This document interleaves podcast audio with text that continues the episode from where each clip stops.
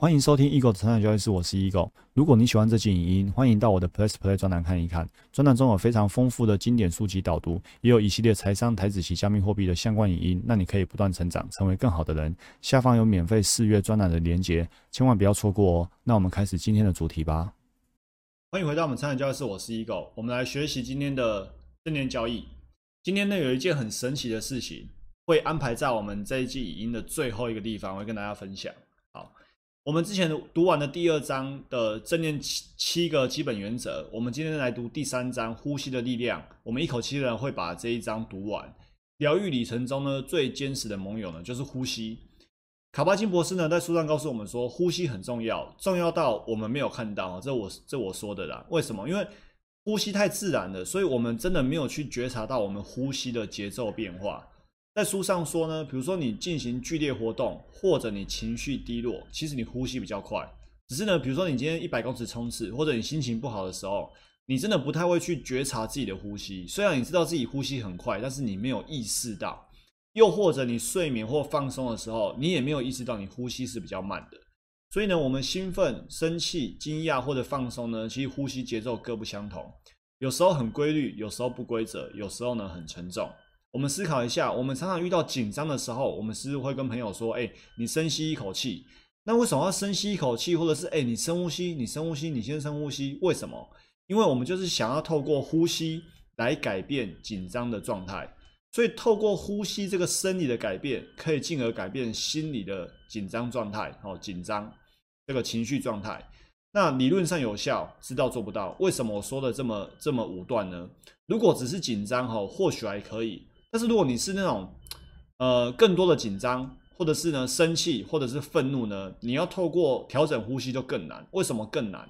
因为呢，在那个当下，你根本就不想、不愿意，或者你根本不知道去深呼吸，然后呢，生气的、愤怒的，那连呼吸都来不及，你不好的话或不好的行为就已经做出去了。那这里我分享一个跟跟呼吸很有关系的一个经验。以前我在景大服务，然后呢。包括我是学生在内，跟我之后在那边工作在内呢，我们每年都有所谓的预备教育，就是高中生毕业的时候，刚进警大的第一个月，先给你有点像入伍训，震撼教育一下。那那个震撼教育呢，就是对那些高中生，呃，养尊处优之后进来这个完全军事化训练的学校，他会觉得很不适应，然后突然变得这么严格，然后有人对你吼骂之类的，然后呢，他就会紧张。紧张之后呢，就过度换气。什么叫过度换气？就是呢，你吸气吐气，吸气吐气，非常的快。这个时候呢，变成你都还没吸到氧气，你又把二氧化碳吐出去，啊，不，你还没吸到氧气，你又把氧气吐出去了。哎，是氧气太多，二氧化碳太少。对，是氧气太多，因为你一直换气，所以你吸到太多氧气，所以血液里面的二氧化碳太少，会造成过度换气。那以前啊，我们在那个抄别人的时候啊，我们都会准备一个大袋子，因为它氧气太多，二氧化碳太少，所以呢，让它去吸袋子里面的空气。那因为那袋子是密闭的，所以里面会有很多吐出来的二氧化碳，让它有更多的二氧化碳。哦，当然那是以前的做法，现在已经不会这样做了。哦，医学也不不建议这样做。那卡巴金博士呢，在书上提到说，如果一个人过度换气会怎样？书上提到说，一个人如果过度换气的话，他会昏倒。那为什么会昏倒呢？其实这是身体对你好，身体呢要来中断你这个恶性循环的机制。如果它没有中断你，你就不断的吸太多氧气，然后二氧化碳过低，那造成你身体有不好的健康影响。所以呢，它会让你昏倒。那昏倒之后呢，反而你就不会去过度换气了。这时候呢，昏倒反而可以正常的呼吸。它会让你的意识呢，让你秀抖一下，然后呢，协助你正常。好，这是书上提到过度换气。那我分享自己以前的工作经验，再来。卡巴金博士说呢，专注呼吸是进入正式静观练习的第一步。专注呼吸呢，可以立刻把自己带回当下，马上将自己的专注力定锚于身体，定锚于一个重要的、有节奏的、流动的生命历程当中。有时候我们就是被外在的讯息纷纷扰扰给影响了，那这时候怎么办？有一个呼吸是我们马上可以取得的。而且这呼吸呢，对我们来说，生命又很重要，又有节奏，又会流动，所以定锚在呼吸呢，是一件非常方便、成本很低又很有效的一个工具。很多受恐慌之苦的病人，经过转介，到他美国的减压门诊的时候，正念减压门诊，第一件事情呢，就是要专注在呼吸。那卡巴金博士书上特别提到，他会让这些病人呢，特别专注在腹部的感觉，而不是专注在鼻孔或胸部。等一下我会说明。静观的时候呢，呼吸是个可靠又永远处于当下的定锚。一旦我们把注意力移转到呼吸觉察，我们就可以在不改变任何事情的状况之下呢，穿越表面的波动，进入放松、平静跟稳定的状态。因为呢，当我们把专注力放在腹部的呼吸，就很像是。海底二十公尺深的地方，那因为海底很深，那个地方呢就没有什么风浪哦，连冲浪都没办法，对不对？那你只有很轻微的起伏。那心的表层就好像海洋的表层，阴风起浪，所以呢，我们的心境跟呼吸都会受到天候的影响而起起伏伏。所以，如果我们把专注力放在腹部的呼吸，那就不会被外在事物给起起伏伏。所以呢。外在的人事物，那就是海洋表层。那我们的心境、呼吸就会阴风起浪，就很多情绪念头。那如果我们专注呼吸，定瞄在呼吸上面，而且呢特别专注在腹部的起伏，因为你每次呼吸腹部都会起起伏伏。那你定锚在那边的时候呢，你就可以不用去改变别人。说你你怎么这么烦？你怎么那么讨厌？那你要他不讨厌吗？重点不是他不讨厌，重点是他还是很讨厌。但是呢，我们却可以不会因风起浪，这就是定锚于腹部呼吸的一个很重要的一个副作用吧。觉察呼吸，专注于腹部，就可以脱离风暴，促进心灵的平衡稳定。尤其是当我们最需要清明跟稳定的时刻，这是很有效的方法。所以呢，我们一直提到说，你看一些讯息会被干扰，看一些人事物会被影响你的情绪，这时候最好的方法呢，就是专注在呼吸。当你与平静稳定的内在接上线，你对事情的观点呢会立刻改变，你就会看得更清楚。所采取的行动呢，就是来自于平静的心，而非混乱的心。好，这里我跟大家分享两个算是复习，一个是 CPU 使用率。好，我现在边录影的时候边想到，一个是只问停损点在哪里。好，我们再帮大家复习一次。好，这两个观念好久没说了，大家还记得？呃，我现在的电脑啊是，呃，这个很好的电脑，就是然后呃，好好几个核心吧，八核心吧，还可以超频吧。所以呢，我刚才确认一下，我录影没有中断。我打开这个时候呢，刚才你看，刚才效能 CPU 是瞬间满载的，哦，瞬间那个使用效率很高。那如果你的你的 CPU 使用率是比较差的时候，如果你下面开一整排的时候，你会发现说电脑跑不动。电脑跑动跑不动呢，CPU 使用率呢就会百分之一百。当 CPU 使用率百分之一百之后，你哪怕是要动滑鼠，你都会觉得很卡，更不用说呢还要开个 Word 档，再开一个 Google 分页等等的，你都没办法上网，什么都没办法做，没办法做，因为你 CPU 使用率满载的。那我自己觉得，这是我衍生出来的。我觉得呢，专注呼吸呢，就是让自己呢 CPU 使用率满载。当你呢满载了。那你就没有空、没心思、没任何空间去想负面的事情，这就是我觉得专注呼吸很好用的事情。当你觉得孤单、寂寞、觉得冷的时候，你去越想，或者你越不去，你越想要不去想，你会越想它。所以你会发现，叫人家不要紧张、不要担心、不要焦虑、不要乱卖股票都没有用，因为呢，你叫他不要。他只会觉得要卖股票，不要看电视，想到看电视，然后呢，不要哭闹，想到哭闹。所以你要跟他说你要什么。所以这个时候呢，你不是不要乱卖，你不是不要难过，你是要平静，你是要依法操作。那如何平静？如何依法操作？就是呢，透过让大脑心思呢百分之百专注在呼吸，专注在呼吸哦。这个时候你就没有心思去想一些负面的事情。于是呢，负面的事情呢。会自然消失不见，它是非常自然而然的，一点都不用刻意，一点都不用用力，因为你专注呼吸的。那当这些负面的人事物、负面的情绪消失不见啊，应该是负面的情绪的，人事物不会不见哦，不是那个无限无限手套会让人不见，是负面的情绪会自然不见。那负面的情绪不见之后呢，你剩下的什么？剩下就是一个平静。不要说负面不见，好心情就进来了，没那么神奇。那至少你可以得到一个平静的心。